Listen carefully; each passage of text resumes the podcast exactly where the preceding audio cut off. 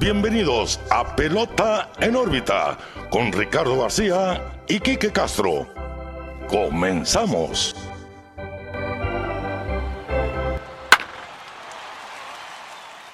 Hola, ¿qué tal amigos? Bienvenidos a un nuevo episodio de Pelota en órbita. Los saluda como siempre, ahora en martes, Ricardo García, también como siempre muy bien acompañado de mi amigo y su amigo Quique Castro. Quique, ¿qué onda? ¿Cómo estás? Emocionado, feliz.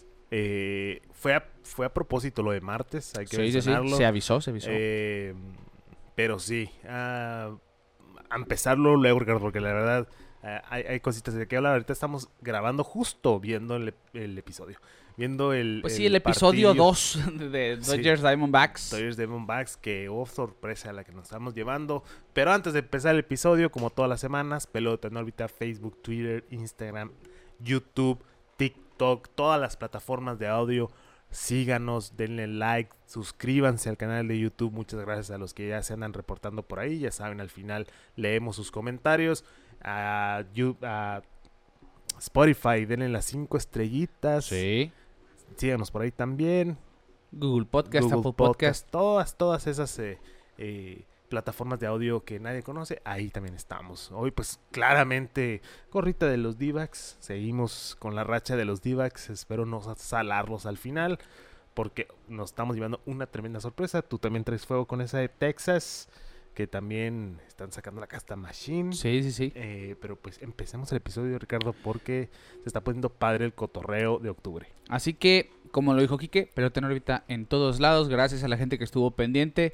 Eh, y bien dice Quique, fue planeado sacar el episodio en martes para aprovechar que pasaran los, los dos primeros días de la Liga Americana antes y cubrir en su mayoría el segundo día de la Liga Nacional.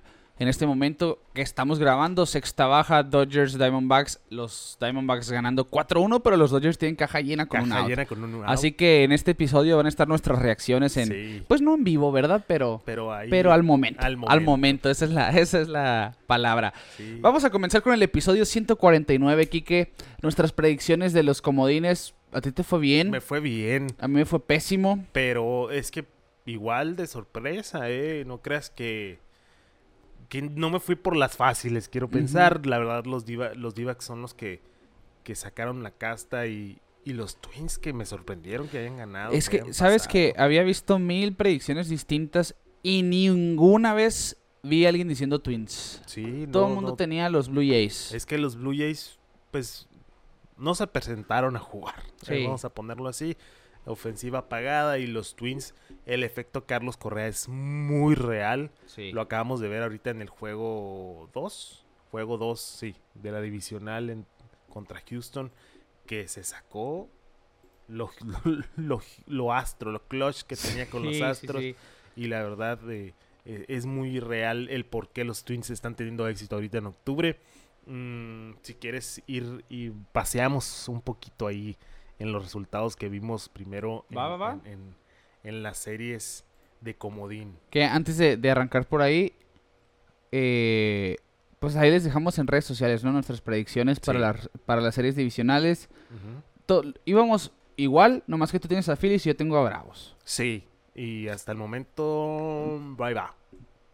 Ahí va Pues- por, por la nacional, la americana no. Sí, sí, porque le- que no, yo tenía Orioles en 5, igual que tú creo que también 5. Ujú. Bueno. Sí, nos fuimos muy parecidos. Sí. Nomás que en Phillies. Nomás cambiaba eso, ¿no? Pues los Es que Orioles... los Phillies, ay, esa ofensiva. Que, Sí. Uy, Kike Hernández produjo una carrera, eh, estación por estación. Con infield hit. Infield hit por el mero centro. Buena jugada ahí de Ketel Marte para evitar que pase Sí. otra. 4-3. 4-2. 4-2. Sí, 4-2. Hay juego, muchachos. Uf, tienen que ganar los Dodgers sí o sí Sí, ahora, ¿eh? porque la verdad están muy tristones ahí. Ustedes saben quiénes son. Eh, mis amigos Dodgers ya andan tirando la toalla. Apenas perdieron un juego. Sí. Pero qué manera de perder el juego. Sí, sí, sí, sí. Y, y sí. Pero vamos a empezar por la ronda de comodines con esta sinopsis, vamos a decir, este resumen. Eh, los Twins sorprendieron al mundo ganándole los Blue Jays en dos juegos la serie de comodines. Acaban una racha de 18 derrotas consecutivas en playoff, que no solamente era la más larga en la historia de las- del béisbol de grandes ligas, sino de la historia de postemporada de las, de las cuatro ligas mayores de Estados Unidos. Ni la NBA, ni la NHL, ni la NHL, ni la NFL, ni la MLB habían tenido una racha de este tipo. Así que por fin ganan los Twins después de 19 años. 2004 fue la última, vez, eh, la última ocasión en la que ganaron en playoff. Johan Santana, venezolano, fue quien ganó ese último partido por los Twins. Pues ahora otro paisano de él, Pablo López. Pablo López que lució el jersey de Santana. Exacto. Y, me gustó. No sé si viste la interacción de Johan Santana que pone, se te ve de grandes ligas. Sí, sí, sí, la, la jersey retro de los Twins. La rayada que, bueno, ya no tiene la que llega Twins, ¿no? Todas en Minnesota. Twins, bueno, sí, sí tienen, sí tienen. Sí, tiene una que dice Twins, pero no pero rayada. ya no rayada. No, rayada. esa rayada ya no. Ya no existe. Ya no existe. Es la 2000 era. Eh, pero en fin, Pablo López tuvo una gran actuación en, en, ese juego número uno de la serie. Cinco entradas y un tercio de una carrera limpia solamente contra un lineup de los Blue Jays que debió haberle sí, hecho daño a Pablo estaba López. Estaba cargadísimo. De ese lineup, no, simplemente no. Sí, son tres años consecutivos en los que no. Sí, o sea. No responden en playoffs. No responden en playoffs.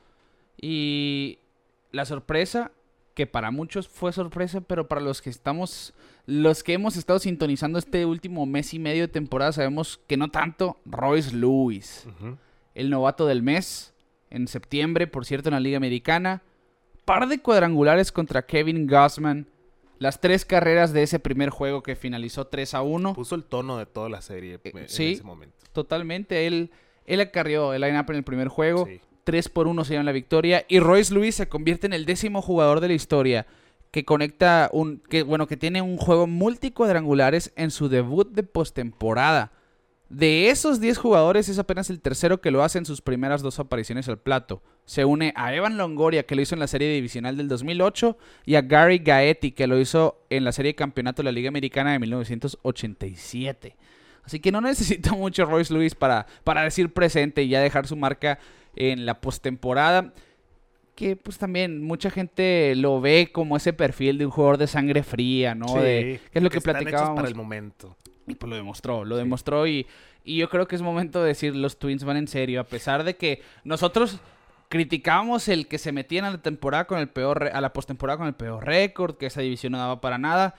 Omitíamos ciertos detalles, como que el staff de picheo de los Twins es el que más poncha en grandes ligas. Sí, y, y beneficia en una serie corta como la que vimos. Eh, igual, repito, la, la ofensiva de Blue Jays simplemente no, no hizo el clic que esperábamos. Eh, sorprendieron los Twins. Y pues, mira, a callar bocas. Esos que, que fueron 89 juegos ganados. Eh, bueno, es la ventaja de, de ganar la división. Porque sí, si planteáramos el playoff, como tú lo comentabas, ¿no? Que en lugar de, de por standing, sino 87 ganados. 87 ganados. Ahí te encargo.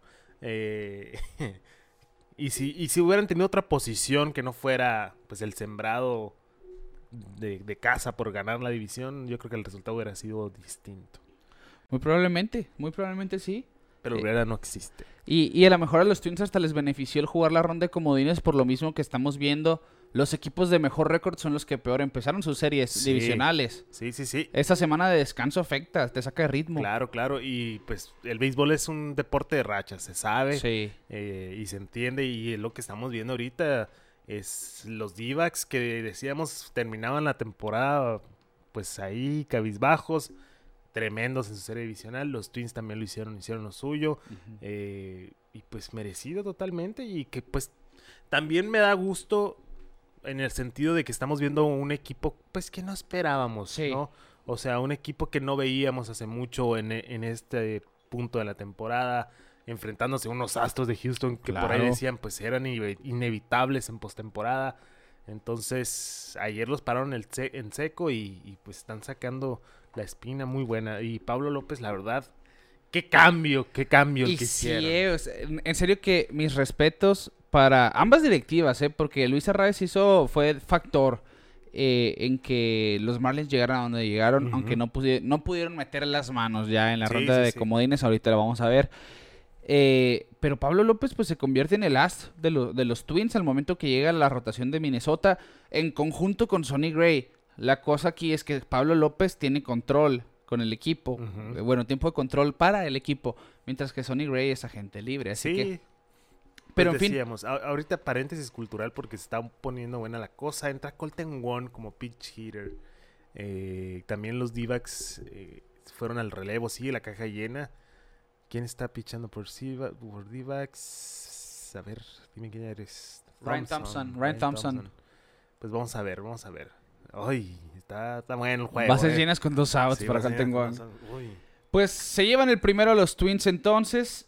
Por primera vez desde el 2004 ganan un juego de postemporada. Que por cierto, la última vez que los Twins habían ganado un juego de playoff, Ichiro Suzuki había establecido la marca de hits en una campaña con 262 imparables. Ujú. Zach Greinke apenas terminaba su temporada de novato. Johan Santana ganaba su primero de dos premios al Cy Young.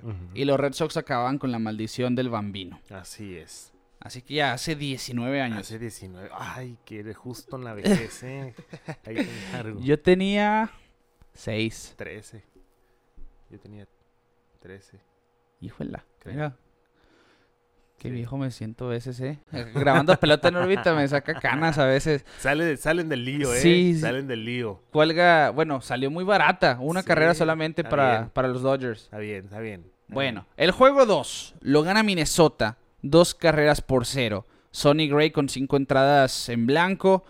eh, también beneficiado por un imparable de Carlos Correa que trae la, la pues la primer carrera en el marcador, ¿no? De, de Minnesota en aquella cuarta entrada. Y de hecho con ese hit Carlos Correa llega a 11 hits que producen carrera para irse a- arriba en un juego de postemporada. Eh, o sea, tiene 11 carreras remolcadas para, para terminar ganando el juego El, el go ahead run. exactamente en postemporada.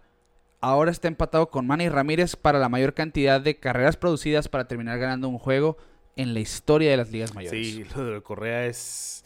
Es que sí, uno no siente, pero ha estado presente en muchas postemporadas y haciéndolo bien. Sí. Entonces, es lo que me gusta también del béisbol de octubre. Igual lo platicaba con unos amigos por ahí.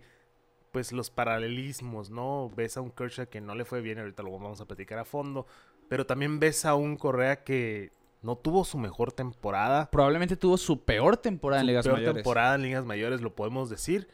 Pero mira, llega octubre y en el escenario más grande es cuando sale. Cambia el chip. Cambia el chip y, y- y lo está logrando y tiene a los Twins ahí en la pelea contra los Astros de Houston. Totalmente. Y quien, jamás esperé, esperé yo ver algo así, ¿no? No, Correa contra no, los no. Astros. Y por cierto, hablando de, sabemos que Correa, pues sí, firma ese contrato multianual con los Twins, después de que los Mets y los Giants pasaron por él, eh, pasaron de firmarlo, mejor dicho, eh, porque se preocupaban por una de sus piernas principalmente.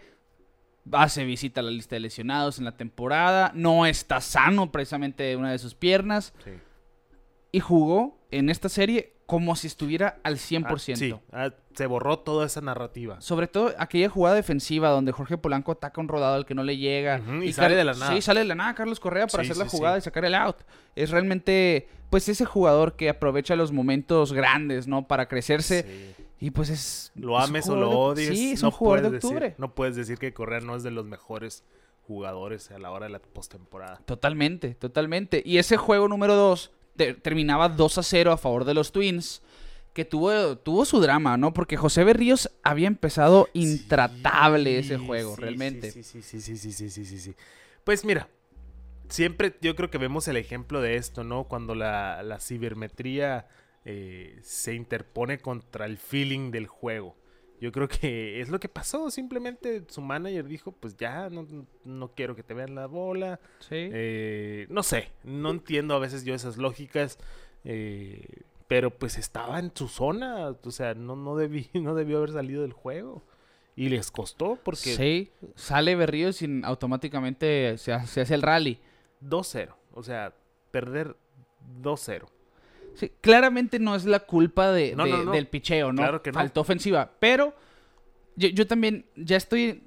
Antes estaba como que entiendo la, la, la cuestión de las modernidades, los matchups y todo eso, pero ¿cuántas veces ya no lo hemos visto en postemporada? Iniciando por ese antecedente de Blake Snell en la Serie Mundial con Kevin Cash en el 2020. De, ok, aquí no es cuestión, no aplica a lo mejor esa cuestión de las tres vueltas de la line-up y que todo esto. Vive el momento, dirían, diría Mira, Arcoiris, Te, ¿no? te voy a decir algo. cuando platicábamos de nuestras predicciones de las series divisionales que yo ponía a los D-backs enfrente de los Brewers, Sí. numeritos decían lo contrario. Tenías un cuerpo de picheo tremendo eh, contra los D-backs, un equipo meh, ahí como que no se le veía por dónde. Pero siempre se le nota algo a esos equipos. No sé, en química, no sé. No estoy tratando de, de- de- de- hablar como si yo fuera el gurú. Claramente que no lo soy del, del béisbol. Pero se nota algo en los equipos, ¿no? Eh, que Esa pimienta. esa pimienta, esa extrita. Y ahorita que hablemos, porque sí quiero hablar mucho de los d porque lo que están haciendo es asombroso.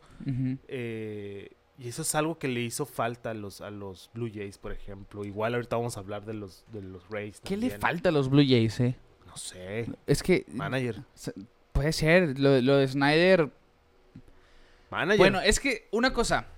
Entró Yusei Kikuchi al relevo. sí. cuando sacan a Berríos. Pero ya se había dicho, como el lineup de los Twins está muy cargado de zurdos, Kikuchi no iba a empezar un juego, sino iba a hacer un, el piggybacking que le llaman, no iba a relevar como un relevo intermedio, eh, buscando neutralizar precisamente a los zurdos de la alineación de los Twins. Recurren a eso. El primer batazo que le conectan a Kikuchi es una rolita segunda que no pueden realizar la jugada. Realmente tuvo mala suerte el staff Sí. de los Blues en, ese en esa ocasión. La cosa aquí es que no han bateado. Y tienes a Vladimir Guerrero Jr. para empezar. Tienes a Bobichet. Tienes a George Springer. A Tienes, sí. eh, A bueno, Correa, los Twins. Springer, perdón. A- a- sí, tienes a Eh, Springer. ¿cuál era tien- el nombre del, el nombre del otro? tienes un Ter- gran el lineup. tercera base. Matt Chapman, Chapman. por ejemplo. Tienes un gran lineup. Que nomás hizo una carrera, carrera. en dos juegos. No, es inconcebible. Sí, yo, yo, yo le apunto que los Blue Jays van a, van a tener que menear ahí el mercado, ¿eh? Sí, sí, sí. Pero, pero, ay, es de esos ajustitos que le hace falta, así poquito a Sí, poquito. sí, sí. Y pues claramente, yo le, yo le iba a la salida de Sonny Gray que iba, que iba a, a hacer la diferencia y pues lo fue. Lo fue. Sí, y cinco verdad, entradas en blanco. sorprendente que hayan barrido a los Blue Jays, pero qué bueno también. Lo celebro. Sorpresa al final. Otro momento clave, el revire a segunda que sacan a Vladimir Guerrero Jr. en, un, Sí. en un- en un posible rally. Correa otra vez. Corre otra vez y las declaraciones de Sonny Gray. Exactamente. La ventaja de jugar en tu casa. El juego adentro del juego. Minnesota estaba sonando pero fuertísimo. El target field realmente era, era bulla, era bulla, era grito tras grito, había muy buen ambiente. Y lo que dice Sonny Gray, ese revire no hubiera sido posible de no ser por nuestra ventaja de localía. Porque el estadio estaba tan vivo. No podían escuchar al coach de. Exactamente, los corredores no escuchaban al coach. Así que Correa, Sonny Gray se combinan ahí para ese revire poniendo fuera a Vladimir Guerrero Jr. y apagando pues un posible rally de los, sí, sí, sí. de los Blue Jays. Así que así terminaba esa serie, avanzaron los Twins en contra de los Astros de Houston. Por el otro lado, el otro comodín de la Liga Americana, Texas contra Tampa. Yo tenía a Tampa ganando en 5, tú tenías a. Texas ganando.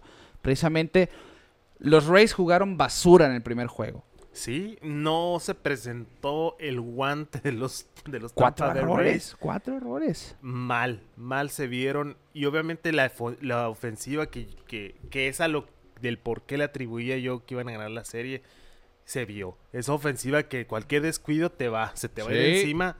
Y lo vimos 7 a 1 en el, el juego 2. eh, En el juego, sí, en el juego en el 2. juego 2 también hay que mencionarlo, el picheo abridor se presentó por Sí. parte de los Rangers con, con Montgomery y, y Ovaldi tirando dos joyas eh, en el montículo que la verdad este pues no sorprendieron porque sabíamos la calidad de picheo que tenía Rangers, pero estaban titubeantes, estaban titubeantes y Tampa Bay pues también era de esos equipos ofensivos que hay que tenerles miedo, pero, sí, sí. pero los Bats los dejaron en la casa.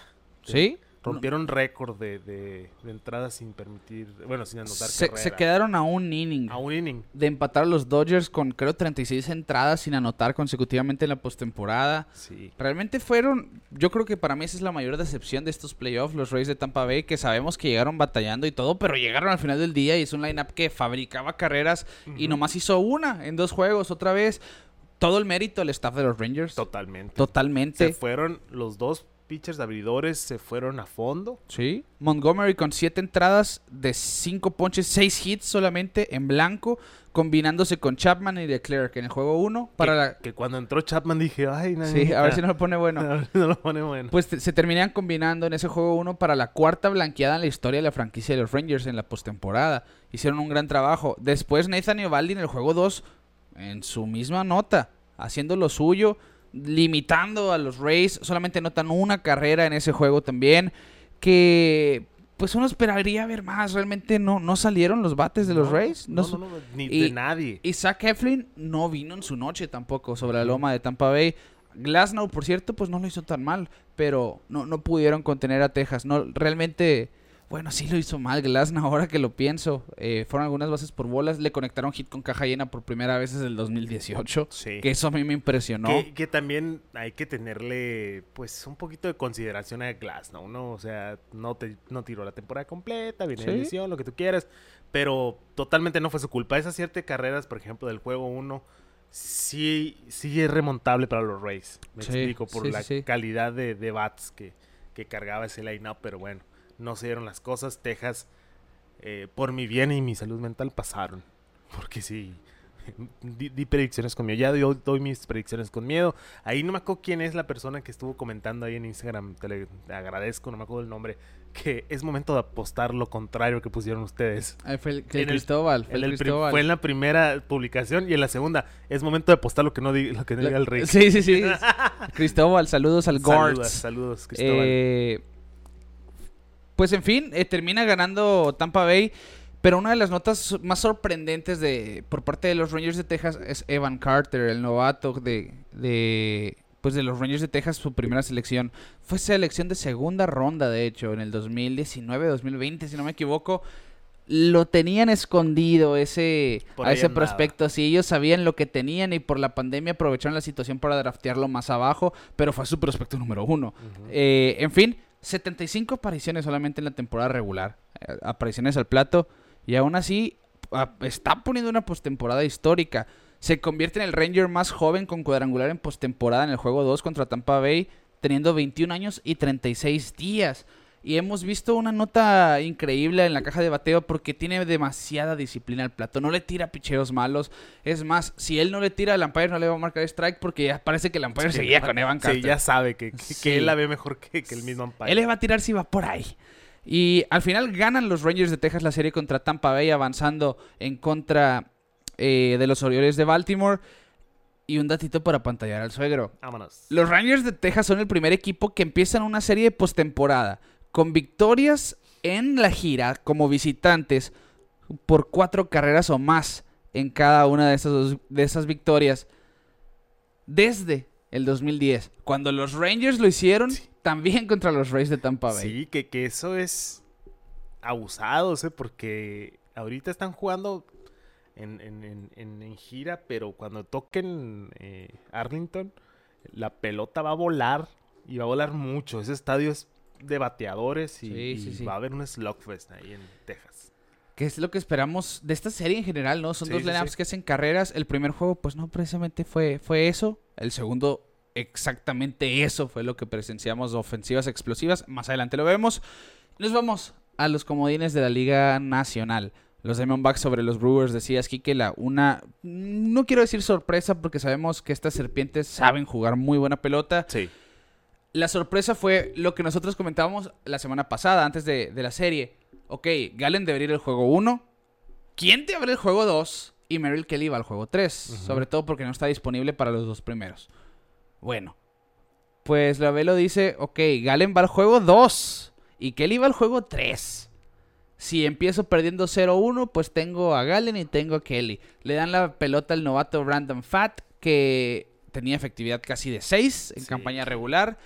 Hace Que realmente no hace un buen Mm. trabajo, recibe tres carreras, pero entra al bullpen y limita a ceros a los cerveceros de Milwaukee. Se la jugó, se la jugó Lovelo, la verdad, este... Eh, sí vi cuando, cuando ya sab- sabíamos quién iba a abrir el, el juego uno, a ver, a ver, ¿de qué me perdí? ¿De ¿Qué está Sí, pasando sí, aquí? sí. Tres carreras, va, o sea, bien. Pero los mis comebacks mis Arizona comebacks nunca, nunca, nunca dejaron que el, que el juego se saliera de control. Sí, O sea, respondieron las carreras eh, de una manera electrizante y lograron sacar el juego 1 y el juego 2 también. eh, sí, sí fue, sí fue sorpresivo, la verdad. O sea, es, es esa chispa pues que te estaba diciendo ahorita. O sea, de que aunque vayas perdiendo, siempre va a estar la posibilidad de que suceda algo, pues. es, es un eh, line-up muy interesante. el de Muy Diamondbacks, eh, dinámico. Por sobre ejemplo, todo. ¿qué negocio Tony Pham bateando, por ejemplo? Que ahorita en la serie de Dodgers le está yendo muy bien. Sí. O sea, le- esas cositas, pues, que, que dices, ok, un Lourdes Gurriel que salió, no de la nada, pero simplemente no había estado pero que es en el centro. Sí, sí, sí. Pero no estaba en el, en el focus, pues, eh, en sus tiempos de Toronto, pues. Es eh, un equipo excelente en cuestión de química. Sí, sí. Eso se nota. Se nota que, que se la pasan re bien en los juegos. eh, y el manager, yo, yo siempre le tiro muchas flores a los managers porque es, es elemental de, pues, para unir, unir todas esas Sí. piezas. Y, y yo creo que de lo que platicábamos, ¿no? A, ahora la, la votación al manager del año estaba entre Skip Shoemaker y Tori Lavelo. Yo creo que con esta primera serie de playoff, Lavelo dejó en claro para quién se debería inclinar ese premio. Realmente. Pues al final empezaban ganando los Demon, perdiendo los Diamondbacks ese juego 3 a 0, ganan 6 a 3, lo empatan en el encuentro con home run de Corbin Carroll y que el martes espalda con espalda, después se van arriba, le cayeron a Corbin Burns, que eso fue lo más importante. No tenían a Brandon Woodruff disponible los Brewers para los playoffs, bueno, por lo menos para la primera ronda. Aprovechan esa situación, le caen a Burns, ¿quién va al segundo? Bueno, pues ya obligaron a los Brewers a usar a Freddy Peralta para el juego 2. Bueno, antes de irnos al juego 2, ese home run de Corbin Carroll en el juego 1 lo convirtió en el Diamondback más joven en conectar cuadrangular en postemporada, teniendo 23 años y Está 43 días. Imparable. Pero así como tenemos al más joven, tenemos a un veteranazo en ese equipo de los Diamondbacks, Evan Longoria. Sí, Que mira, sí. Estábamos hablando de cómo complementa un veterano a un equipo joven. El claro ejemplo, ¿eh? Jugadas a la defensivas tremendas. Ofensivamente está hiteando. O sea, obviamente no. no ¿Fue en ese juego 1 o en el segundo el de no las jugadas? mm, creo que fue, Fue el uno, ¿no? Fue en el 1. Sí, ¿verdad? pero, oye, te quedas. Ah, o sea, viejo los cerros. O sea, y justo acaba de cumplir, creo que 38 años eh, Ujú. este fin de semana. eh, pues la presencia, la presencia veterana de, de, de- de- de Longoria se hizo sentir y su experiencia postemporada. También me trajo recuerdos y así medio Vietnam del 2011, ya lo platicamos del último día de temporada. Dije, ok, este brother sí me acuerdo que era re bueno, ¿no? Sí. Longoria que, pues, eh, un poquito olvidado ahí por, por, por los fanáticos del béisbol, pero me gusta que esté ahorita con un equipo, pues, pues nuestro equipo sorpresa, ¿no? Desde el día uno. Sí, y, y ha sido factor, ha sido factor realmente Evan Longoria, se está notando, ganan el juego 1 gracias a, a la ofensiva, gras- gracias a esas jugadas a la defensiva, después van al juego 2 con la consigna pues de, de llevárselo, vaya y avanzar a la serie divisional, envían a Zach Gallen, tiene una complicada primera entrada, le hacen dos carreras, empiezan los Diamondbacks otra vez perdiendo el juego por múltiples anotaciones y terminan ganando cinco carreras a dos. Realmente es un equipo resiliente este de los Diamondbacks. Estaban, eh, pues no en un matchup favorable, por lo mismo que decíamos, ¿no? Del picheo de los Brewers Sí, era de sí, sí. preocuparse. Es que estar 2-0 en la primera entrada ya era sentencia, como quien dice, porque el picheo abridor de Milwaukee, pues ya lo hemos dicho muchas veces que era sus mayores fuertes y, y, pues sacaron la casta la- los comebacks y se acaba de pegar un pelotazo Freeman ahorita de foul De en foul. la rodilla. Uy, Uf, uy. Mookie Betts en base, por cierto, ¿no? Mookie Betts en primera, sí. Con infield hit. Séptima baja. No hay out. Pues en el juego 2, Zacharian contra Freddy Peralta, decimos, perdían 2 a 0 los Diamondbacks, se iniciaban atrás.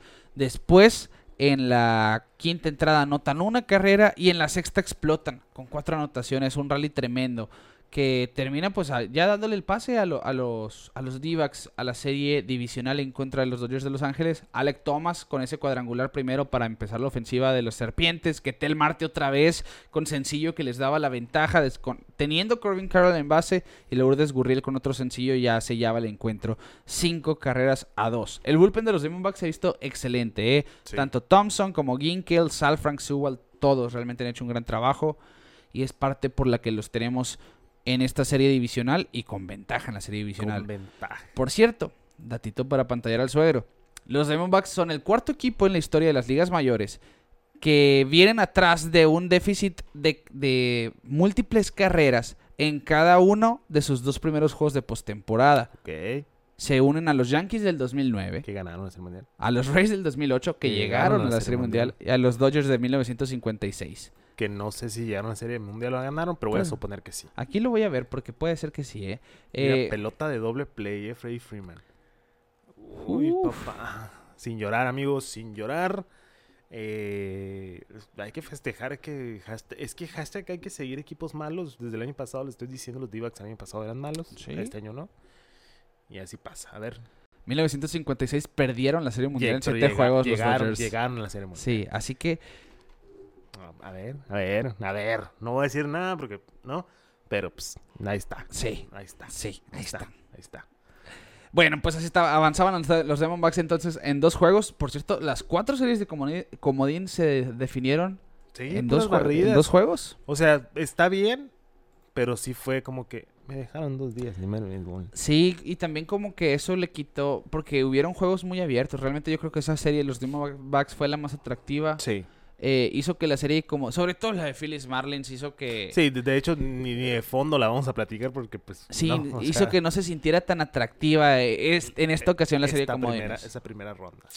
Pues ganaban los Phillies el primer juego contra los Marlins, cuatro carreras a uno. Zach Wheeler en modo intratable en playoff y ya lo está demostrando que Sí. él está hecho para octubre y de hecho entraba a su apertura de hoy como líder de whip entre pitchers con más de 40 entradas lanzadas en la Y postemporada. hoy también hizo lo suyo. Sí, hoy también es un muy buen trabajo. Pues le ganaba a Jesús Luzardo el duelo. Cuatro carreras a uno. Los Phillies avanzaban ah, pues, con ventaja al juego número 2 y ganaban 7-1 en contra de Braxton Garrett. Aaron Nola hizo un gran trabajo también. Aaron Nola que tuvo una temporada titubeante, vamos a decirlo así. En sueño de agencia libre, por cierto, pues en playoff empezó con el pie derecho. Realmente hizo un buen trabajo. El, el Grand Slam de Ryson Stott fue la diferencia. Bueno, fue ya fue lo que selló Sí, ya, la serie. ya fueron, ya, ya. O sea, y la verdad, mira cómo estoy gozando el estadio de los Phillies, ese ambiente. Sí, eh. Todo lo contrario a lo que vimos en Tampa Bay. Oye, Dios de veras. mío, no lo mencionamos, pero qué cochinada. Es la, la, la entrada más baja en la historia de postemporada desde 1910 y no sé qué, 19 algo así, menos de 20 mil personas. Sí, 19 mil personas. o sea, en más de 100 años no había habido una entrada tan baja en, en, en postemporada. Que hay que decirlo. Se... Nosotros no conocemos Tampa Bay, pero dicen que la locación del estadio, la ubicación del estadio no ayuda mucho. Ah, ya se está platicando de- Sí, de- del nuevo, estadio. Ya, se, ya se reveló hasta el, el- el render, Render. del nuevo estadio. Dices, preocúpate en llenar el viejo, ¿no? Pues Primero, sí. eh, creo yo es que, también ya como que todo el mundo odia a Tropicana. Tropicana. Tropicana Field está muy feo. Sí, pues feo. ese es de los más feos. Sí. Pero decían, es que eran, eran los juegos más temprano, porque sí, jugaron los dos juegos más temprano de, de los playoffs.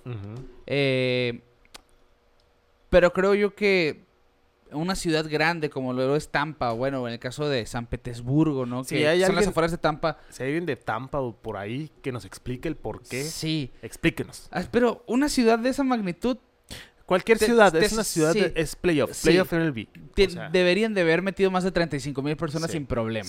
Tuvieron más espectadores los Royals, que tuvieron el segundo peor récord de la liga, en su último juego de temporada regular, que en ese segundo de Wild Card de Tampa Bay. Eso es inaceptable. Sí. Para mí es Ina- inaceptable. Eso sí es inaceptable en, en un juego de playoffs. Sí, lo que queremos es que vaya la gente a los juegos. ¿Sí? No están yendo a los juegos importantes. Entonces, A lo mejor por eso jugaron tan mal los Rays, porque no les echaron porras. No, no creo. No creo, no creo, no creo. Pues entonces avanzaban los Phillies a la serie divisional y en la Liga Nacional quedan tal cual series divisionales. Sí, que, Bravos Phillies. que te comentaba que no me gustó ese... Los comentaristas decían que, que no que no estaba bien que sean divisionales. Pues, oye, pues así se dio el bracket y se dieron dos de la nacional. Y, y se había dado oeste. antes también con el wild card. Sí, o, o sea, sea, con, con un comodín ya había sucedido, pues no. no, no le veo el caso a esa Por algo tiene el nombre de serie divisional. Sí, o sea, pues. Pero lo, lo curioso, y me gusta que, que, que sean, porque se siente una serie divisional, sí, vaya, sí. Y pues son rivales que se han visto toda la temporada. Y que sí se traen tirria, se, traen, su tigres, espinita. Sí, hablando por ejemplo ahorita de Dodgers Divax, pues los Sí. Divax tuvieron control de primer lugar mucho tiempo, ahí los Dodgers vinieron de atrás y, y es el rival de que, ay, yo yo llevo más de 10 años dominando aquí, ¿tú quién, quién eres? Y los Divax, pues mírame, te pico porque soy serpiente, y puras de esas. Eh, pero sí, se está poniendo, está muy buena las dos Sí, series. sí, totalmente. Y empecemos por la Liga Americana, ¿qué te parece? Vámonos por la Liga Americana. Pues tenemos el Rangers Orioles, los Orioles que pues eran el, no quiero decir era el amplio favorito, pero tenían pues una, un leve favoritismo en se- ese aspecto. Se veía, pues, un equipo, pues, vamos a decir, más entero. Está Laico aquí con nosotros, por si escuchan a un perrito. Está Laico aquí, de visita. Eh, se veía un equipo más completo, vaya. Joven, eh, productor de carreras al por mayor. Igual Texas, ¿no? Pero siento que el picheo de Texas sentí yo que iba a titubear contra, contra los Orioles. Pero pues... A mí, a mí me daba, fíjate, yo, yo dije Orioles en 5, pero yo tenía el pensamiento puesto a ti. Al revés. Sí, o sea, y, y de hecho con amigos lo comentaban la semana. Es que decía Orioles en 5 porque decía de alguna manera encuentra la manera de ganar. Pero siempre he tenido en mente el... Los Orioles no tienen un ace. No. No existe. O sea, Kyle Radish en el juego 1 empezó muy bien.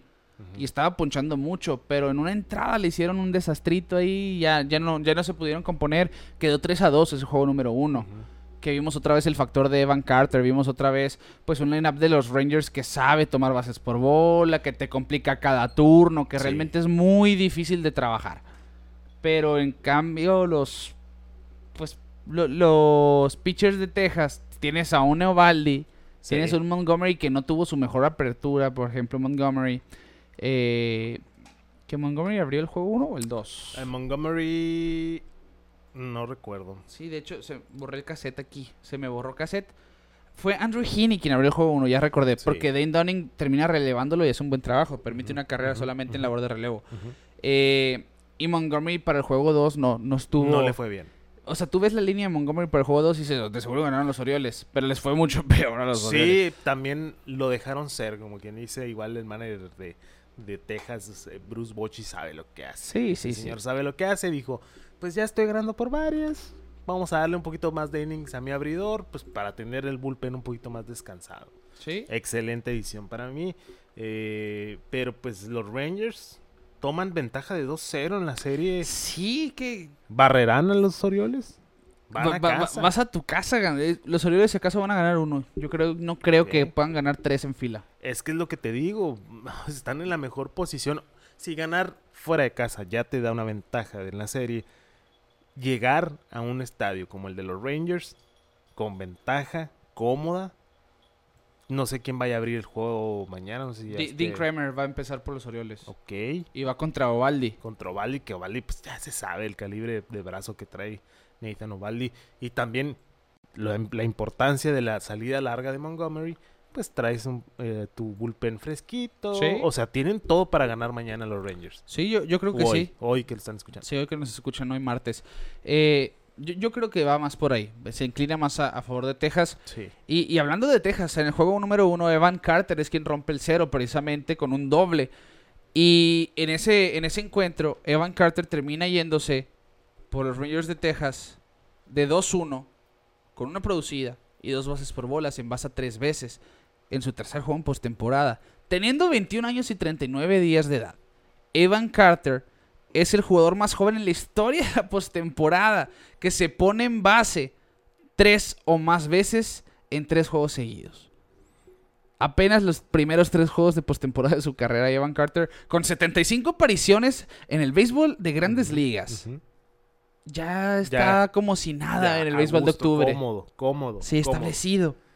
Además, es el primer jugador en la historia de las ligas mayores que tiene un extra base, una base por bola y una carrera anotada en cada uno de sus primeros tres juegos de Esos postemporada. datitos existen y nos encantan. Nos encantan. Pues mira, pasó lo que no pensamos. Está la balanza hacia un lado muy fuerte en esta serie. Eh, decíamos que en cinco Orioles, pues claramente no va a suceder. Que Pues quién sabe, quién quién sabe, sabe. quién sabe, pero pues no. Pero de momento no pinta así, no pinta Sí. nada bien para Orioles. Sí, sí, sí. Y, Y, y es lo que hemos platicado, o sea, ves el récord de los Orioles, es que es- un equipo que está bien, su, su bullpen es buenísimo, o sea, Ujú. realmente su bullpen es muy bueno. Y su rotación sacó un muy buen trabajo, ya sea con Wells, ya sea con Brad, ya sea con Grayson Rodríguez, que tuvo una segunda mitad muy buena. Eh, pues recibe la pelota en este juego número 2. Rodríguez, como el Ro- Rodríguez de la primera mitad, perdido en la zona de strike, dio cuatro bases por bola, permitió seis imparables. Termina dando 11 bases por bolas el staff de los, de los, eh, de los Orioles De a los los Rangers. Eso pues te pone contra la espalda y la pared. Súmale 11 imparables, pues terminan siendo 11 carreras para los Rangers de Texas. Los Orioles de Baltimore pues pelearon a pesar de eso, dejan el juego 11 carreras a 8 Ujú. parecía que, de hecho, empezaban ganando los Orioles. Uno pensaría, pues, ok, ya le cayeron a Montgomery, todo va bien.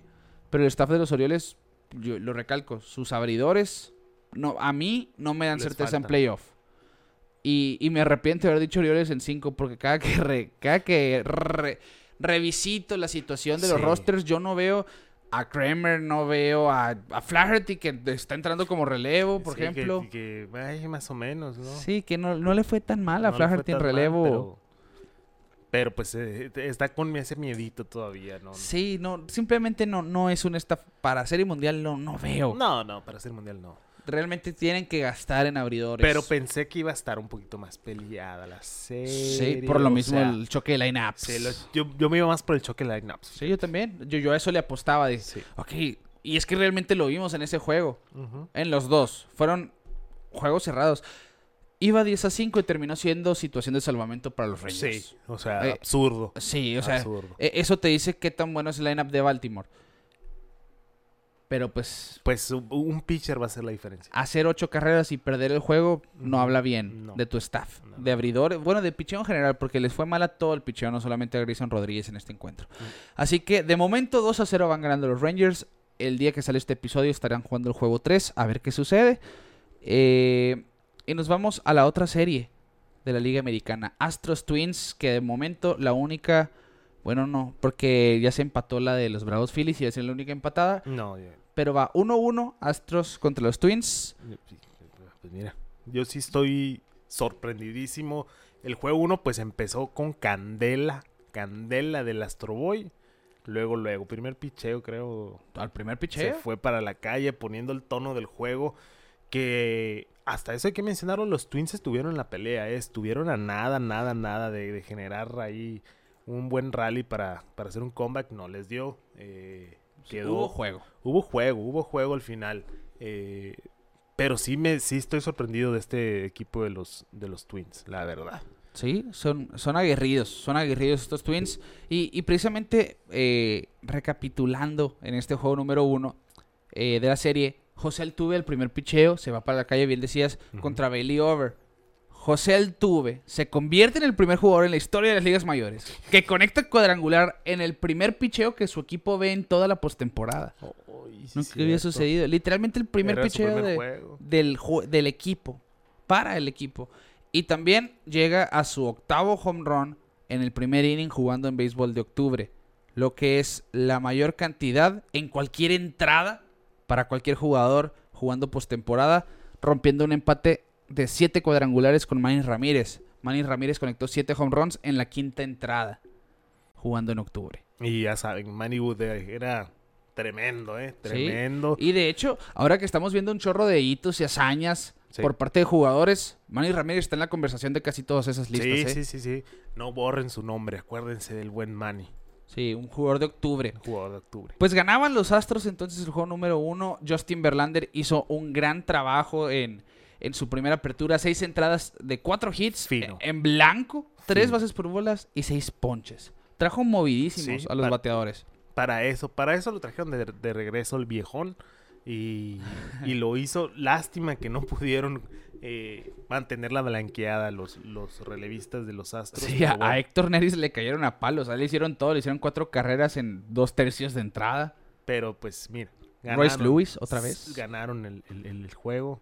Eh, pero igual que le estén dando guerra los, los Twins está, está acá, está difícil.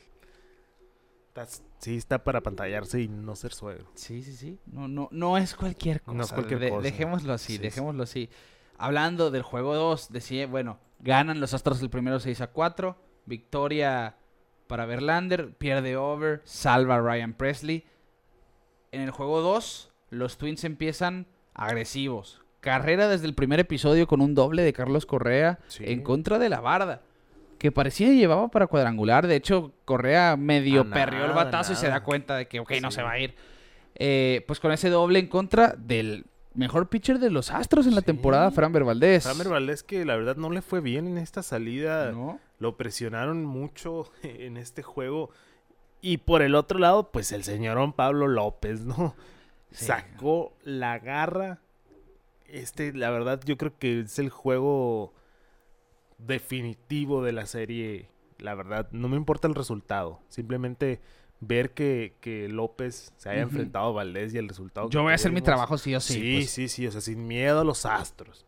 Así de fácil. Siete entradas en blanco de Pablo López. La verdad, que, que, que es algo que estamos viendo mucho, ¿eh? El picheo abridor se está haciendo notar. Que, que así es, el, el, el piche. Para mí, obviamente, un buen bullpen, pero tener un buen staff de abridores Claro. marca esa diferencia en las series. Sí, porque ahorita lo decíamos con, por ejemplo, con los, con los mismos Twins, pues, o, o- o los Rangers. Si tu abridor te va a dar arriba de cinco entradas, que es lo ideal, eh, pues te ayuda a hacer una planificación para, para un juego tres o cuatro o cinco, pues. Eh, y yo creo que los Twins eh, lo están haciendo excelente en ese sentido. Porque pues, se va a siete entradas Pablo López sin miedo al éxito. eh, contra un lineup que la verdad vi- vimos a Sí. Jordan Álvarez pegar unos flyzones que, Dos home runs en el primer juego. uy, de miedo. Pegó uno en el segundo, pero, pero hubo un fly que también pegó que dije, no, ya esto ya, ya se fue, y ¿no? O sea, fue fly en, en la barda casi, casi. Eh, pero qué, qué- qué sorprendente estar hablando de una, una serie empatada entre los Twins y los, y los Astros de Houston. Sí, eso es lo que hace más impresionante, yo creo, el trabajo de Pablo López. Siete entradas en blanco, siete ponches. Pues uno hablaría de un verdadero as. Un verdadero as. Contra ese lineup que, que simplemente está... Hay múltiples candidatos al premio Hank Aaron para empezar en Jordan Álvarez y en, en Kyle Tucker. Pues que es el premio el mejor bateador de la liga para quien, para quien no sepa ¿no? de qué se trata ese premio. Eh, pues lo limita. A Jordan Álvarez sí conectó su imparable y produjo dos. Las únicas dos de los Astros precisamente. Con cuadrangular también.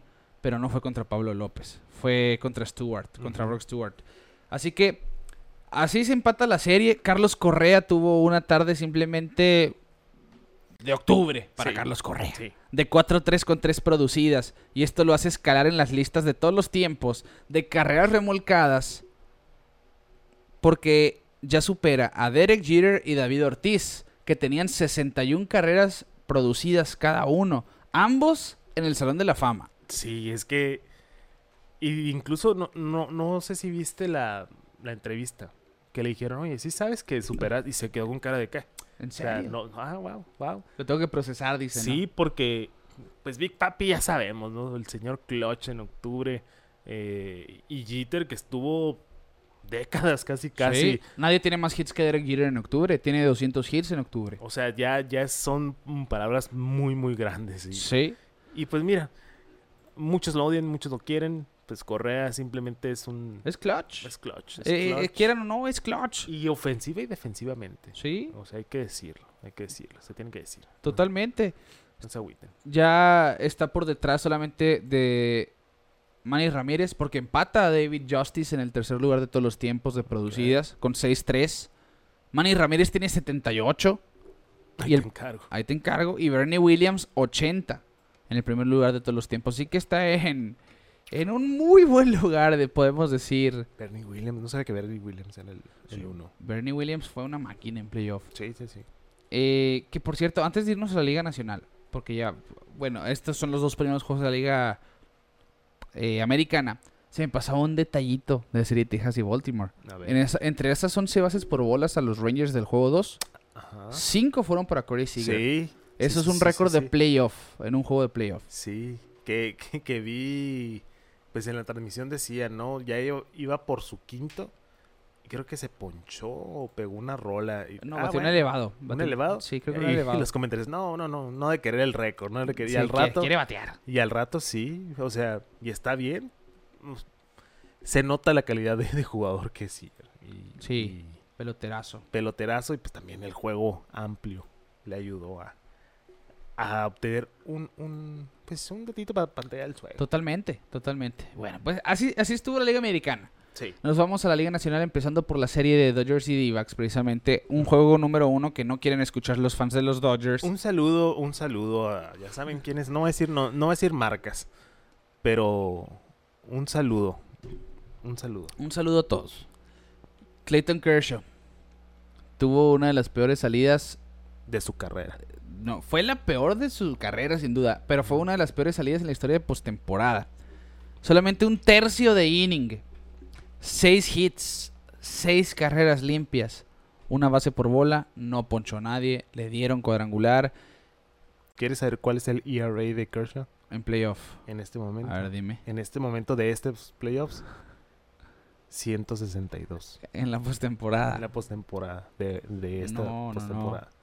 Postemporada. 162. Y, y es que le ligaron, le ligaron y le dieron y le dieron. Le abrieron el inning con doble, luego sencillo, luego sencillo, luego doble, luego home run de Gabriel Moreno que lo ponía 5-0. Sacaba el auto en un rodado a Lourdes Gurriel, le daba base por bola a Alec Thomas y Longoria lo despedía con un doble. Paréntesis cultural. Se habían basado JD Martínez en la octava baja. Eh, Con base por bola viene Taylor, doble play.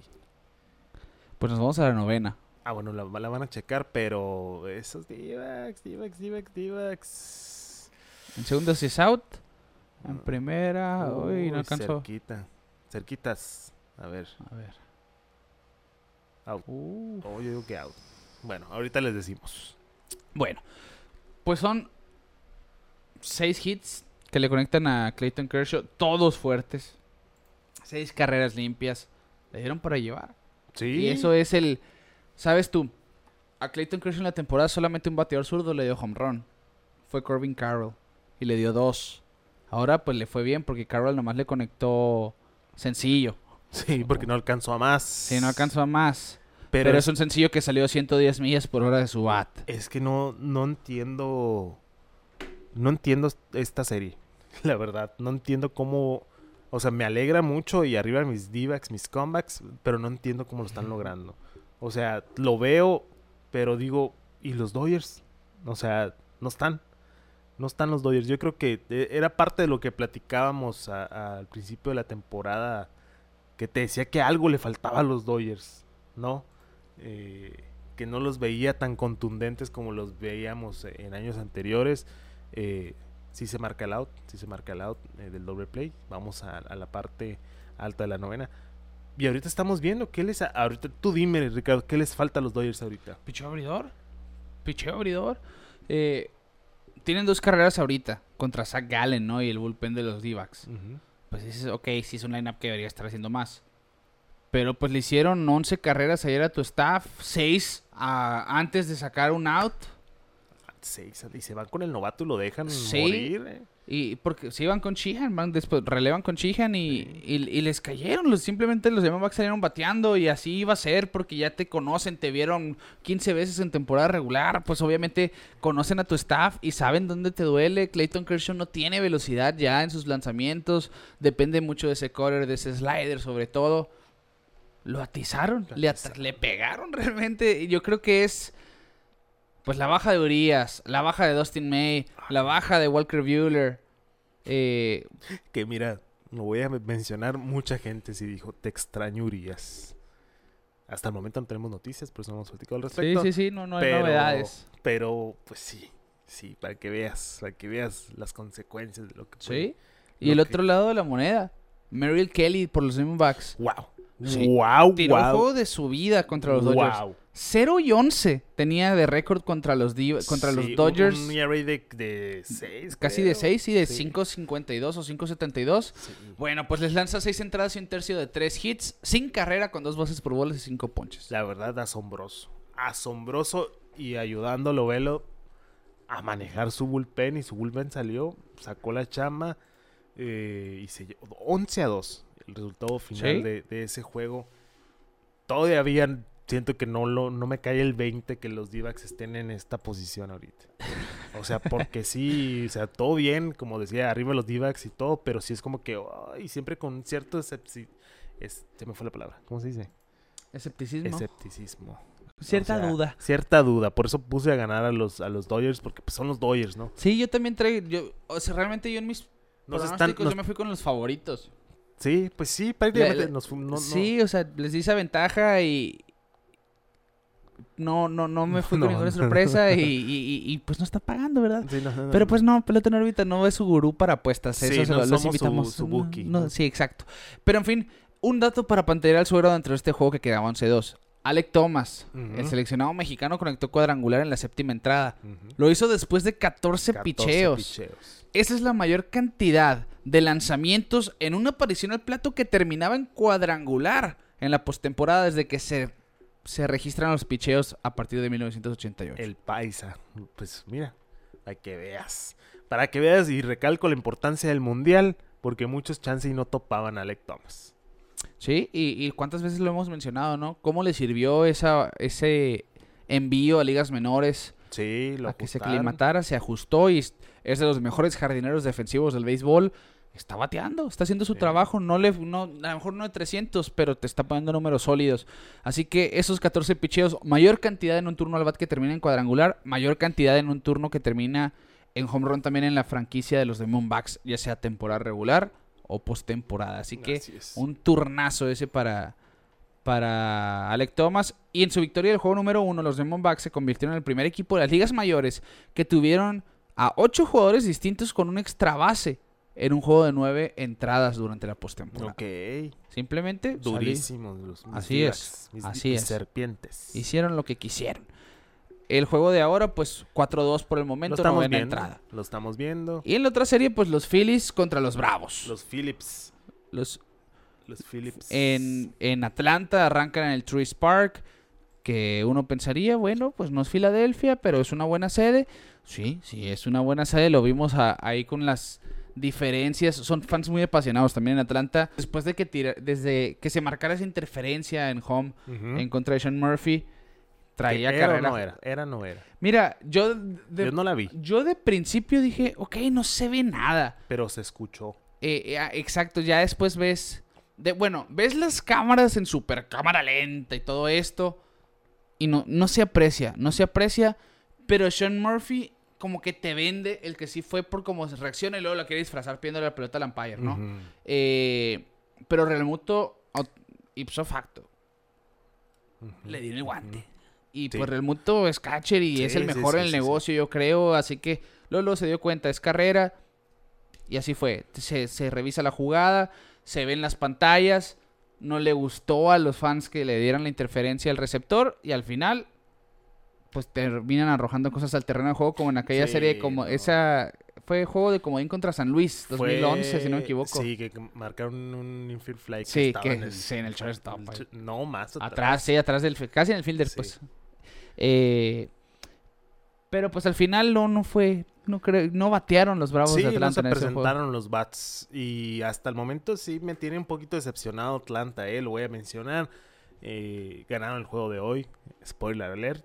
pero igual los bats no se están viendo bien. la Pero pues a ver, eh. Pierden ese primer juego 3 a 0.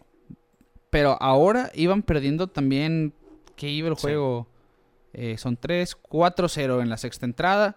Anotan una con un hit de Ozzy Alvis y error de Troy Turner, por cierto, Ah, ah, eh, Acuña nunca dejó de, de correr. de correr. que pues el 40-70 es parte de- es parte su, de- de su forma de jugar, ¿no? El home run de Travis Darnot en la octava entrada lo pone Clutch, bueno. Clutch. Y Austin Riley en 3 y 2 y con dos outs se fue para la calle para darle la primera ventaja de la serie de los Braves. Sí. Y fue. Y en contra de Hoffman que había estado intratable contra derechos. Y fue el catapult. Fue el babay. Sí. El babayef. Así que pone interesante la serie de los Bravos con, Sí. con, con esta actuación. Max Free tuvo una mala salida el día de hoy en el juego número 2. A ver qué sucede. para el Le- juego número 3. Y la jugada, hay que mencionar la jugada para terminar el juego. eh. Oh, de veras. Que, hay, hay que decirlo, Harper se envasa. Harper se envasa y se viene... ¿Quién, quién batió? Eh, Nick Castellanos. Castellanos. Nick Castellanos, una pelota difícil, pero difícil. Iba a pegar en la barda, sí. sí. o sí.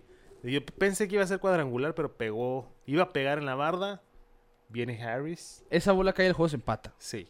Viene Harris, hace el atrapadón y agarra a Bryce Harper ya en medio de shortstop y tercera. Tira, hace el corte. Ahí medio se hicieron bolas. E hicieron en la jugada en la primera para terminar con un doble play. Sí, increíble. Increíble. Yo creo que es la cerecita en el pastel de este juego. ¿eh? Sí, de hecho, para remarcarte ese dato, Michael Harris de los Bravos es el primer jardinero en la historia de las ligas mayores que comienza un doble play para terminar el juego en la historia de la Oh, postemporada. ahí está. Ahí ya. está. ¿Qué más quieres? Y los Bravos son el primer equipo en la historia de las ligas mayores que comienzan un juego perdiendo por cuatro carreras o más, sin imparables, después de cinco entradas en un juego de postemporada y a pesar de eso ganar. ganarlo. Porque Es- hay que recordarlo, Zach Wheeler comenzó con cinco entradas Intratable. sin hit. Sí. Sus primeros dos innings, seis ponches en blanco, sin imparables, sin bases por bolas. Y es la primera vez que un pitcher lanza dos entradas perfectas con seis ponches para empezar un juego postemporada. Sí. Pues están buenos los playoffs, Ricardo. Estamos buenos? viendo eh, series entretenidas, divertidas. Y si no piensas lo mismo que nosotros, pues ve al doctor y chécate. Eh, ahorita, pues. Subió el ritmo la serie divisional, claramente. Subió el ¿eh? ritmo, claro que sí. Y vamos a ver el- quién, quién queda en las de campeonato. Porque, Los Rangers. pues es que ya nuestros pronósticos ya se fueron al caño. Sí, Claramente. ya. Claramente, creo que nos adelantamos un poquito, pero está bien. Lo sacamos antes de que empezara la serie. Sí, sí, sí. Eh, pero sí, ahorita vamos a ver si. Ay, Tommy Tom- Tommy Pham, Tommy Pham. Safe. Safe. Se llenan las bases para los... Es- Diamondbacks voy a novena. hacer el comentario lascivo que hace Kike Hernández en el shortstop. Eh, no, no entró Kike Hernández ahorita de, de bateador y está Ah, en pues el shortstop. Que iba a ser una muy buena jugada, ¿eh? Pero el tiro estuvo separado de la almohadilla. Y te voy a hacer el comentario que te dije, ya terminando ya el episodio, te voy a decir el comentario que te dije antes de empezar a grabar. Los Dodgers no merecen ganar por tener a Mookie Betts en segunda base. Se me hace una falta de respeto. A un guante platino como jardinero. Como ¿no? jardinero, Te voy a decir una cosa, ¿eh? Me da la impresión de que Freddy Freeman pudo haber hecho más por ese tiro a la primera. Siento que se salió de la base antes de tiempo. En vez de estirarse. pues anda tocadón del, del golpe que se dio en la rodilla, puede ser por eso. Puede Pero ser. ¿qué hace Kike Hernández Sí, sí, sí, sí. en el shortstop? Pues tú, es utility, ¿no? Pero, pero bueno. Bases llenas para Christian Walker. A ver, vamos a ver qué pasa. Vamos a ver. En, en- en lo que se desarrolla este turno. eh, martes sale este episodio. Astros Twins juegan el juego 3. Rangers Orioles juegan el juego 3. Christian Javier contra Sonny Gray. Dean Kramer contra Nathan Iovaldi. Yo creo que los Rangers se van en 3 a la serie de campeonato. Twins Y- se va a poner 2-1. Twins se pone 2-1, dices. Sí. Yo también, ¿sabes? Bueno, sí, Javier, yo, no, no sé. yo digo que Twins se va arriba 2-1 también, ¿eh? El factor Minnesota, el factor vamos a jugar en Mm, casa. sí. El target. Pero Cristian, no sé por qué, a pesar de la temporada que tuvo Cristian Javier, le tengo mucha fe a ese hombre. O sea, Pues siento es que, que, ha estado muy titubeante, yo creo, en, en sus números. Y como y la viada que trae ahorita Twins, que eh, sí perdieron el primero, pero lo perdieron bien. Y el segundo, pues ya vimos qué es Sí, lo que sí. sucedió. Ujú. Ay, está. Lo están poniendo más interesante de lo necesario, creo, los Twins. No lo vimos venir. No vimos venir. Y son las buenas historias de playoff al final. Así es. Son las buenas historias. ¿Cuántas veces no han ganado eh, el wild card que no se esperaban la serie mundial? Sí. Que no quiero decir que va a pasar eso con los Twins, pero Pero pues quién sabe, lo vimos. estamos ¿quién viendo una fue? pelota. Pues Filadelfia el año pasado sucedió eso, ¿no? Llegó de, de wild card. Atlanta hace unos años de, de la nada surgió y ganaron la serie mundial. eh, Washington. Washington también. Bueno, que, quién sabe. Quién sabe. Sí, sí, no, no, no descartemos. Se, se defiende y Christian Sí, Walker está- 2 y está en 2. turno. Va- vámonos a los comentarios de YouTube. ¿Qué Ah, te parece? sí, lo sí, que que- se que resuelve me este sacaste turno. del hoyo, no sabía qué iba a ser. Sí. Eh, eh, iba a decir los, los matchups del juego del miércoles que no, todavía nomás, nomás los Phillies han anunciado abridor Aaron Nola. Que yo quiero pensar que Atlanta va a ir con Charlie Morton. Deberían. Sí, yo creo que va a ser así. Eh, muy probablemente para cuando salga este episodio ya se anunció el matchup. Así que Pero vamos a ver. El estadio de los Phillies va a ser factor. ¿eh? Sí, yo, yo no creo que Atlanta te gane dos en Filadelfia. No, En el mejor de los casos va a haber juego 5. va a haber juego 5. Bueno, eh, los nuevos suscriptores. Que sí hay, pero vamos a ver si son públicos. Rodrigo de la Fuente es el único que públicamente nos, se suscribió a nuestro canal. Saludos, a. Rodrigo de la Fuente. Vamos a ver los comentarios de Ay, Ponche. Ponche a Christian Ponche Walker. Bueno, Bueno, vamos a la parte baja la novena. Va a venir Paul Sewell por tres outs. Eh, bueno, saludos y leemos sus comentarios. Dia- Dylan Ávila dijo, qué rancia estuvo la película de los Blue Jays, padrinos, la neta. Y Sí, sí, ya, ya tiene dos años siendo una película amarga. Sí. Esa de los Blue Jays. Ay, ese. Dice Patricio Buenísimo 85, ¿quién quieren que gane? O sea, no, no, ya, ya están preguntando de corazón. De corazón quiero que ganen los Phillies. Los Phillies. Los Phillies o los Rangers. Yo los Divacs.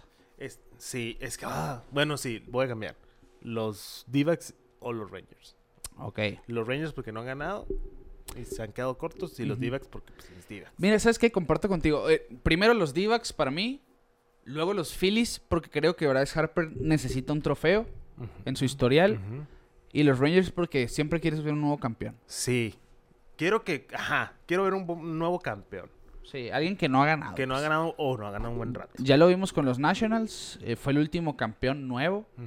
Todavía quedan pen- pendientes los Rockies, Los Rockies. los Rays, los Rangers y los Mariners. Son los equipos sin campeonato. Pues vamos a ver, vamos a ver.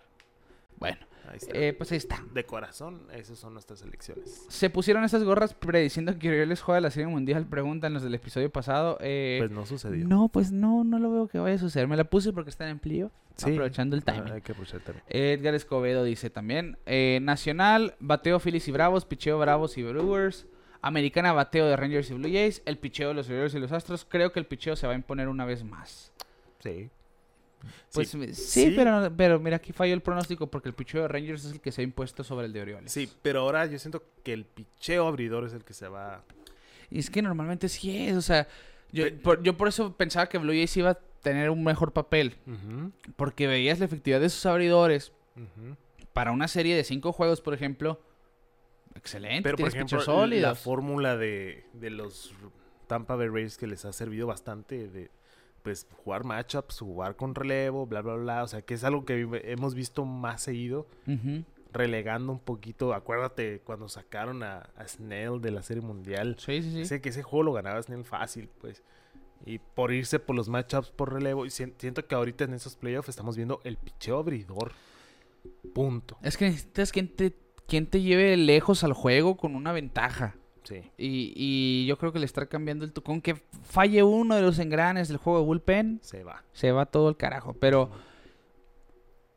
a ver, A ver, eh, yo creo que los Rays les tuvo mucho que ver las lesiones de esta sí, temporada. estaba porque incompleto el el. Jeffrey Springs había empezado con todo, pues termina perdiéndose la campaña, igual eh, Shane Bass, igual Rasmussen. eh, realmente le- les jugó mal la pelota esta temporada, a pesar del buen equipo que tienen. Ese es el único pero que les puedo poner, que les puedo que excusarlos de alguna manera. Sí.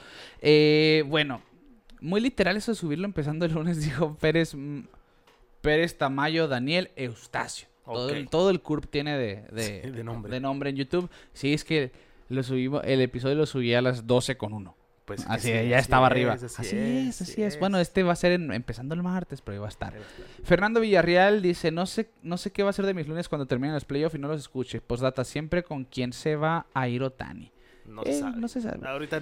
Están otra vez, ya muchos están diciendo que Red Sox pinta como una amenaza para aterrizarlo, pero también firman, eh, suenan mucho Dodgers, igual, lelo- no, no, no. Vamos a descansar el tema de O Otani. sea, hasta que se acaben los playoffs, por lo menos. Ey, en- se acaba la temporada y seguimos. Sí, sal- episodios, salen eh. dos que tres por ahí. Sí. La temporada pasada no pudimos, Sí. pero tratamos de hacer un que otro perfil, algo interesante. Prometemos hacer algo ahí, eh, por lo menos a principios de noviembre, pues, para Sí. que no se queden tanto tiempo sin episodios. sí, sí. Eh, Dice Patricio, buenísimo. Los tweets pasaron porque tenía que pasar. Qué mal ha envejecido este comentario, ¿no? envejeció un poquito mal, pero sí cierto. Fue, fue cierto en temporada regular, fue cierto, fue cierto. pero están aprovechando su entrada al baile, pues. Alberto Gutiérrez, Kercho se subió a la loma con Topper, le dieron hasta para llevar. y ni modo Ni que hasta el mejor caballo pierde una parejera, Así ¿eh? es. Y totalmente. Soporte, panzón. Dicen que, bueno, no, no, no, iba a ser, eh, iba, iba a ser un comentario ahí. Pero es mundial, es mundial esto. Eh, Roy Montañez, vamos cerveceros. Pues ya O no fue, Un abrazo, hermano. Sí. Gracias. Gracias por participar. Sí, una out ya en la novena, ¿eh? Una hora, una hora. Eh, Giovanni Escamilla, estimados, de verdad que traen una sal tremenda. Los escuché desde temprano hablando bien de los abridores de los Brewers contra Diamondbacks y mira que Woodruff sale lesionado un poco después, de veras. Compa, eres Sí. nuevo. Se Sí, nota sí, que eres nuevo, eh. Por cierto, no me menosprecien a los Orioles, saludos. Eres nuevo. La salecita de pelota en órbita, la maldición de pelota en órbita es Existe, real. es muy real. Es muy Muy real. real. Eh, ya es algo que hemos platicado, nos hemos hecho limpias, pero pues ahí está. Sí, sí, sí. Y, y aguántense se y disfrútenlo con nosotros. Eh, Joshua Santiago Elizondo dice, buen contenido amigos. Siguen así, uno de los mejores podcasts de béisbol. Voy que Tampa campeón. Eh, Gracias pues, por tus comentarios. Gracias. Pero estuvo tu salecito Sí, también, lo siento. Mira, para todos Ah, sí, hay. pa' todos hay. hay. Javier Muñiz, hola, excelente podcast. Escucho sus episodios cuando voy a la oficina. La serie mundial va a ser Rangers contra Dodgers. La gana Dodgers en 7. Saludos desde Mexicali. Pues mira, el calorcito te afectó un poquito porque miren, está... Todavía puede suceder. Todavía hay chance. Déjalo Está muy- en- pero está arriba muy las águilas. Este año voy con los Diamondbacks. La cercanía ayuda a la preferencia, dice. Diego Orduño Quintero. Excelente Es- episodio. Es, el, es el equipo de casa. Sí, sí, eh, aquí en Sonora le vamos a los d muchos. eh, eh, realmente le vayas o no, los quieres ver ganar. Los quieres, ¿no? sí, pues es que es el primer acercamiento al béisbol de grandes Sí, ligas. para O sea, muchos aquí sí. Para mí fue mi primer estadio. La primera Para vez mí que, también. para la primera vez que vi un, un trofeo de grandes ligas, ya saliéndonos un poquito, el trofeo de campeón, lo trajeron a una tienda departamental aquí en Hermosillo, me acuerdo marca, mucho. marca. En Mazón, no te tocó. No, está muy chiquito. Sí, pero me acuerdo mucho que en la tienda Amazon, ahora Real Liverpool, Sí, sí, sí. lo tuvieron en exposición. Ok. Por lo mismo, el equipo de casa. Y como que se me quedó muy grabado haberlo visto. Sí, ahí. pues sobre todo esa cercanía, ¿no? Phoenix y Hermosillo son ciudades hermanas Sí, o sí, ciudades sí. primas, no sé cómo. Creo que ciudades hermanas el Son término. camaradas. Sí, son, son, ay, son parientes. Eh, y Erubiel Durazo, que es hermosillense, estuvo involucrado en ese campeonato del Vinicio 2001. Castilla, que es leyenda aquí en Hermosillo por los naranjeros. Entonces, como que ahí hay mucho, mucho ligue, mucho ligue entre las grandes ligas y, y Hermosillo. Y los Divacs, claro. Sí, que de D-backs. hecho, voy a hacer el paréntesis cultural. Barry Enright. ¿Te acuerdas de Barry Sí, Enright? coach con Diamondbacks. Ah, ahorita salió en la, en, la, en la toma. Coach de picheo de los. En O, su- o de, de picheo de bullpenes. o de bullpen, no sé, pero ahorita estaba ahí en el, en, en el dugout. Pero es un coach D-backs. Eh, Y fue uno de los. fue tremendo pitcher aquí con Naranjeros. Y Ya se acabó el partido. ¿eh? D-backs. Nos alcanzamos a que se acabara el partido. 2-0 D-backs. 2-0 D-backs. Ahí nomás, patrón. Y van a Phoenix. Nos vemos el miércoles en Phoenix, ¿no es cierto? bueno, yo creo, no creo que se levanten los Dodgers de esta, ¿eh? No, No, van no, contra. no, no, no. Bueno, Van contra todo. a, a ver quién va a abrir el juego 3 por van los con- no, Diamondbacks. pero van contra. Ahorita lo lo puedo tirar todo ahorita. Sí. O sea, van contra todo. ¡Wow! Bueno, seguimos. Dice eh, Rubén Heredia, de, verdad- de verdad, gracias por alegrarme las mañanas todos los lunes. Ahora, pues martes. He aprendido bastante. Este año me ilusioné como en aquel 2016 Go Cubs. Belly extendido, por favor, dice. Sí. Yo también me ilusioné. Lástima. Pero, pero todavía no se sabe Bellinger, ¿eh? Por Sí, ahí, aún hay- hay, hay- rumores, hay hay rumores. rumorcillos. no. Suena mucho Pete Alonso, eh, a los los por cierto. Está sonando ser. mucho ahí un cambio. Eh, Alonso Saavedra. Cómo me encanta este podcast, en verdad aprendo mucho de ustedes, me emociona mucho escucharlos. Bendito octubre, grande pelota en órbita. Gracias Alonso por tus comentarios, gracias por estar todas las semanas aquí. Eh, Martín López, no me había emocionado tanto en una postemporada y este octubre se disfrutará demasiado. Saludos chingones desde Guadalajara. Saludos, arriba los Saludos charros. allá. Me gustaría ir a Guadalajara pronto, eh, me gustaría ir ¿No ahí. a- Guadalajara? yo- de muy niño, Ah, de muy vamos, niño. Eh, me- bueno, va, eh, va. Va, está documentado. Eh, Te invito, me- pero, pero me- cada quien paga lo suyo. ah, bueno. Me gustaría ir a, a un estadio, a un No, juego a- de los no charros. ido, Yo no tampoco. Que es en Zapopan, de hecho, Sí, el estadio. Zapopan. Me gustaría ir a un jueguito de los charros, ¿por qué no? Muy Ahí. bonitos sus uniformes, hay que Ah, decirlo. sí, sí, también. sí, sí. Bueno, eh, saludos a- hasta Guadalajara. El coach Science, listos para el Red October. Este año es de mis Phillies. Y ojo porque Chance y sí. Ojo, Ojo eh. porque Se Chance y perfil- sí. Se perfilan a, a llegar lejos. Y hace unas horas comentó el señor Alberto Gutiérrez. ¿Qué onda con el episodio? Bueno, aquí está, servido. Eh, tranquilo. Sí, tra- sí, sí. tranquilo. Eh, en Instagram avisamos, jefe. Síganos estamos, en. Instagram, que se no, sabe que nos sí nos sigue. sigue, nos sigue en sigue. todos lados, Alberto. Sí, sí, sí, un saludo. Sí, saludos. Bueno, pues vamos a llegar al final de este episodio entonces, eh, ya con las series de comodines terminadas, las series divisionales avanzadas, yo creo que el próximo episodio, no creo, estoy seguro, vamos a estar hablando ya de la conclusión y del inicio de las series de campeonato, así que seguramente para cuando salga el episodio ya, ya habremos tirado nuestras predicciones en Instagram, Twitter, YouTube, Sí. bueno, en Facebook y YouTube, pues va a llegar aquí al episodio. No A ver. puesten, no puesten con nuestras predicciones. Déjame ver nomás cuándo empiezan las series de campeonato. Antes de. Porque chance y las agarramos eh, en- grabando, pues, el Ah, próximo episodio. Ok. Eh, porque va a empezar. Bueno, terminarían esta semana. No, sí, las vamos a agarrar empezadas. Eso es de, de a fuerzas. Por como están. Ya, va- ya se van al juego 3 mañana en la americana. Según yo, el Mm, viernes se acaban Sí, según yo, el viernes terminan. Así que sí, agar- ya agarre- grabaríamos ya con el juego uno andando, pues. Mm, el juego. Sí, serie de campeonato de Liga Americana es el domingo, 15 de octubre. Está. El último juego, a- de ser necesario, es el sábado. Los de la Nacional, que no sabemos. Pero de ser necesario. ¿A qué hora es el sábado? eh, está pactado el de Phillies Atlanta a las 5 y Arizona Dodgers a las 6.20. No, no se va a Hora jugar ese a las 6.20, no se va a jugar. Hora local. eh, Hora de, hora de aquí. de aquí de Hermosillo, hora local. O sea que es a las 5 el sábado. La serie mundial de la serie de campeonato empezaría el lunes. Sí, el, el próximo capítulo vamos a grabar el sábado. Bueno, espérate, no te me adelantes. Sí, porque A ver, déjame revisito yo. Ya, ya me cargó por fin. El sábado se acaban las de la Nacional. sí. La ser serie de campeonato de la Americana empieza el domingo. el domingo y el lunes, pero todavía no están Pero es que tendríamos que... Bueno, bueno. Es que... Chance tienen un, un- un episodio antes. Yo creo que vamos a grabar el domingo, eh, a lo que, a lo que estoy viendo. Sí. Y... ¿Por qué? ¿Por qué? ¿Por qué? Porque- porque- porque- Porque si hay juegos... Bueno, todo va a depender si llega el, cinco jue- el quinto juego el sábado. Así que puede que demos nuestras predicciones en el episodio o no. Sí, Así de fácil. Así Sí, le vamos a dejar. No sé por qué dimos tantas explicaciones. nos fuimos un poquito de más. Vamos a llegar al final de este episodio, Kike. Entonces, no sin antes invitarlos a que nos sigan en redes sociales, ya lo saben. Pelota en órbita en todos lados. YouTube, suscríbete a nuestro canal, dale a la campanita para enterarte cada que subamos nuevo contenido. Comenta porque nos hacen muy felices de, eh, pues de leerlos, de interactuar con ustedes. En Twitter también. Síganos Twitter, Facebook, Instagram, en TikTok, muy importante, en todas nuestras plataformas de audio digital. Pelota en órbita en Spotify. Si estás en Spotify, cinco estrellitas, por favor. También les hemos estado dejando los polls aquí, episodio con episodio. Si he visto que han votado, han contestado preguntas. Apple Podcast, Google Podcast, donde ustedes quieran, ahí nos van a encontrar. Pelota en órbita en todos lados. Así que vamos a llegar al final de este episodio, Quique, a nombre pues de mi amigo y su amigo Quique Castro, un servidor Ricardo García. Nosotros les decimos que las peleas divisionales están andando y nosotros nos vemos fuera de órbita.